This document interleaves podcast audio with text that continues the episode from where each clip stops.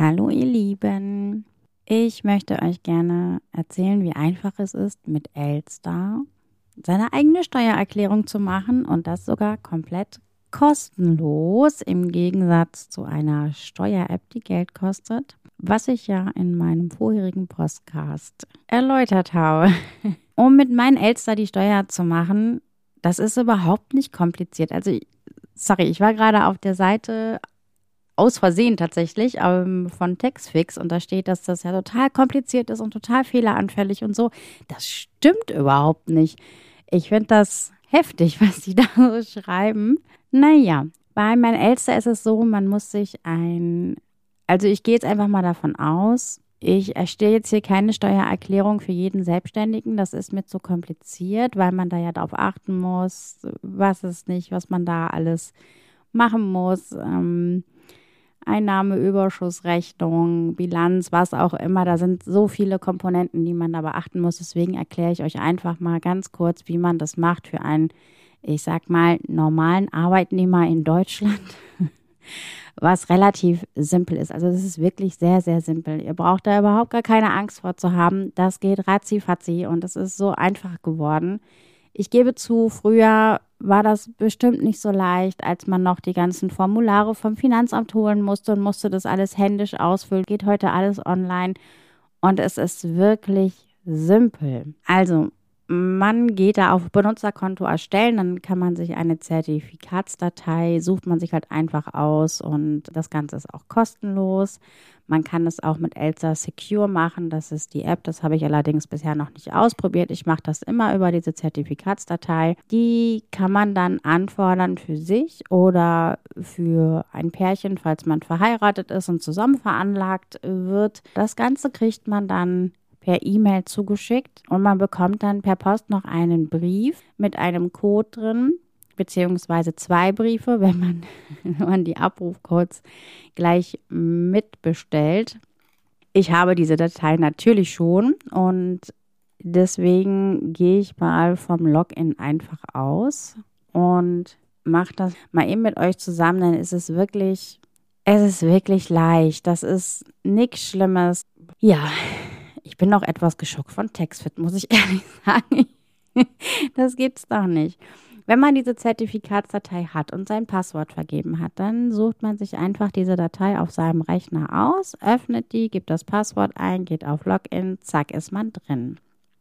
Jetzt ist ja seit neuestem jeder Arbeitgeber in Deutschland dazu verpflichtet, alle Lohnsteuerbescheinigungen dem Finanzamt elektronisch zu übermitteln. Und das machen die auch immer, ja, so bis bis März sind dann meistens immer alle da. Manchmal auch eher, wenn man Glück hat.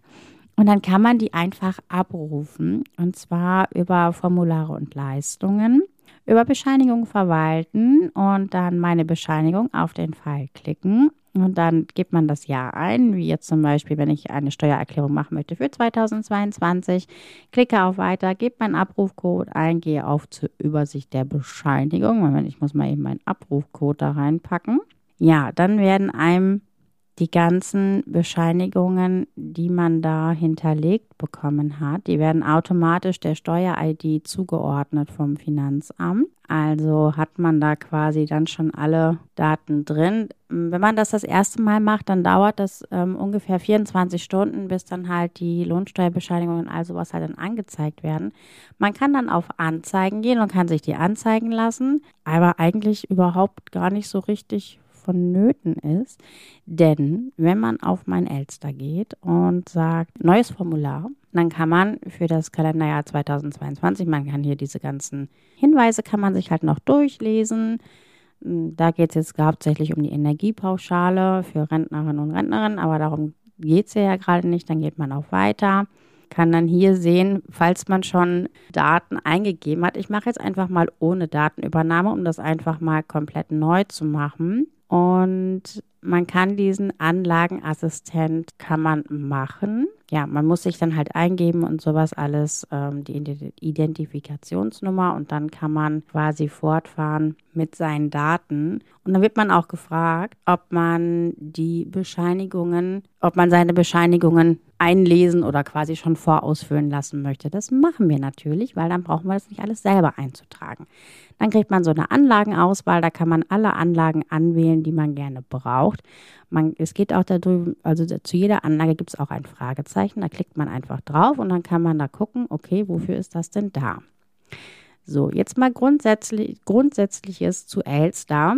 Ich finde, das ist so mega toll geworden. Also vorher gab es ja diese Software Elster Formular, die gibt es leider nicht mehr. Ich fand die persönlich toller als mein Elster weil ich einfach dann ein Programm hatte, wo ich immer alles abrufen konnte und so. Ich meine, das kann ich auf der Homepage auch, ja, aber ich fand es irgendwie schöner, dass man dafür eine Software hat. Ist aber auch egal, gibt es nicht mehr. Punkt. Jetzt hat man hier oben, hat man drei Reiter, einmal eingeben, prüfen und versenden bei der Eingabe der ganzen äh, Geschichte, dann ihr gebt dann einfach eure ganzen Daten ein, die ihr so habt. Wenn ihr eure Bescheinigung einlö äh, ein einlesen lasst oder schon vorausfüllen lasst, dann habt ihr schon automatisch diese ganzen Anlagen, die sowieso mit eurer Lohnsteuerbescheinigung zusammenhängen, wie Anlage N ne, für die ganzen Werbungskosten und die Vorsorgeaufwendungen, also ein Kram. Das ist automatisch alles mit drin.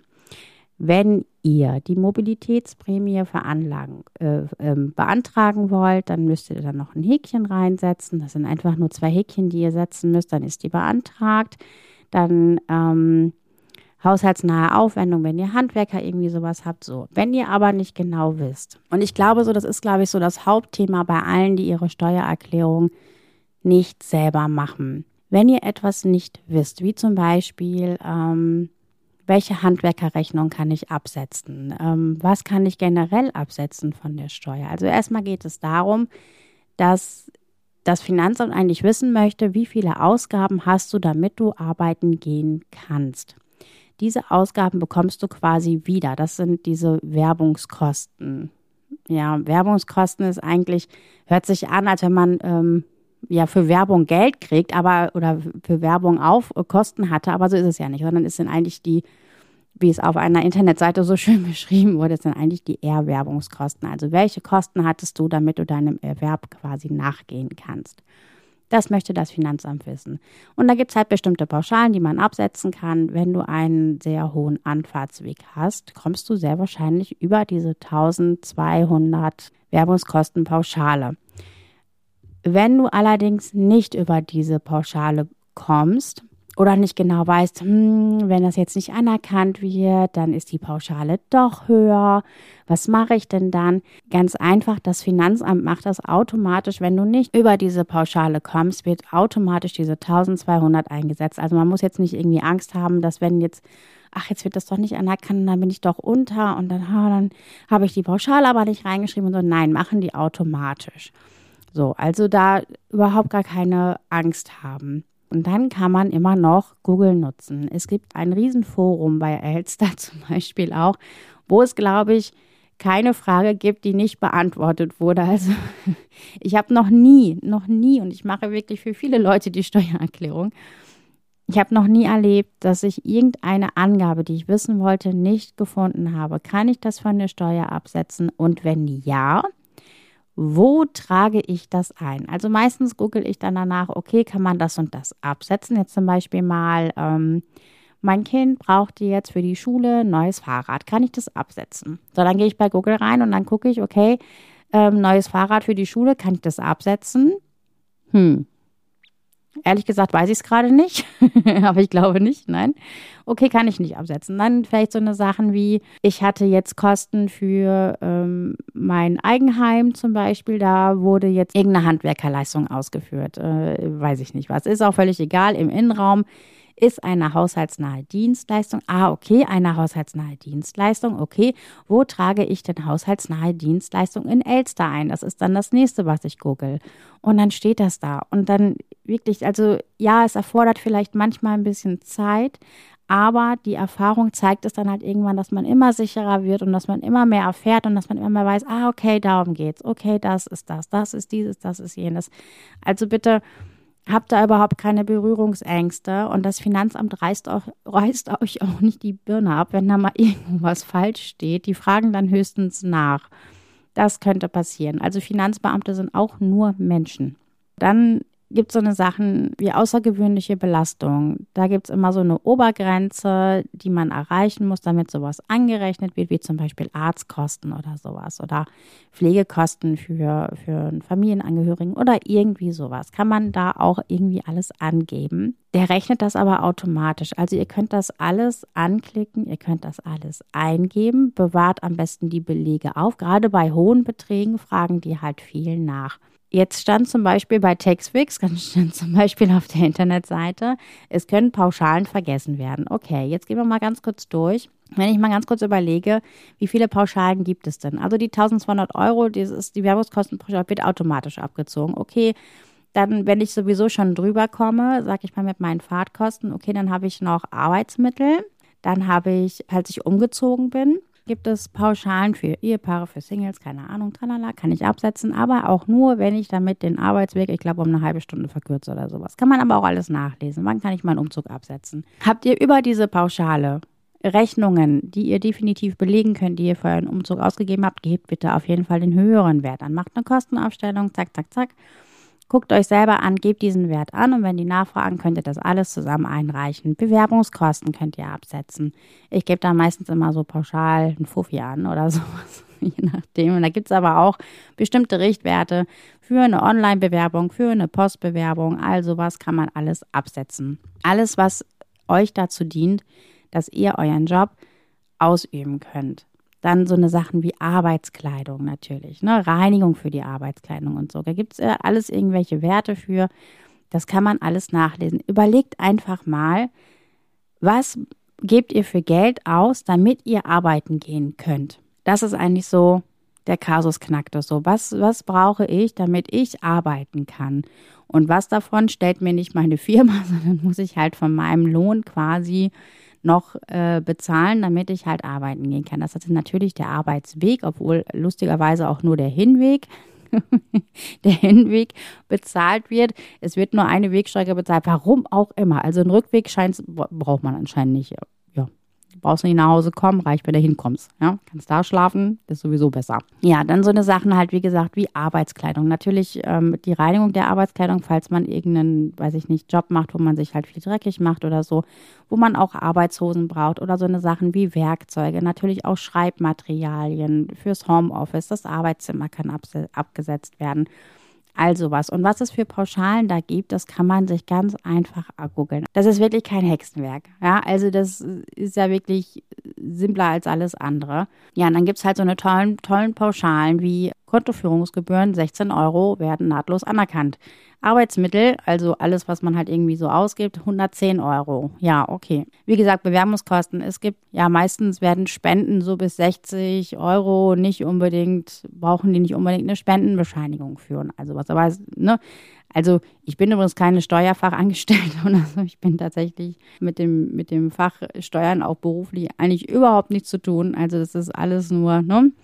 Ja, also solche Sachen, Pauschalen sind übrigens auch nur Richtwerte, die ungefähr ohne Nachweis anerkannt werden. Darauf gibt es keine Garantie, auch vom Finanzamt nicht. Also außer auf die Werbungskostenpauschale, die wird immer angesetzt, aber ansonsten müssen die das nicht anerkennen. Also die können auch sagen, was weiß ich, wenn du jetzt angibst, äh, ich habe eine Arbeitshose gekauft für 80 Euro, die gebe ich jetzt an, ich möchte gar nicht 110 Arbeitsmittel irgendwas angeben, dann gebe ich nur 80 an, dann können die auch sagen, ja, okay, reichen wir mal die Rechnung ein. Würde ich gerne sehen. Können die alles verlangen? Von daher ist das mit den Pauschalen auch immer so eine Sache. Ne? Also das sind, die sind halt auch nicht zugesichert.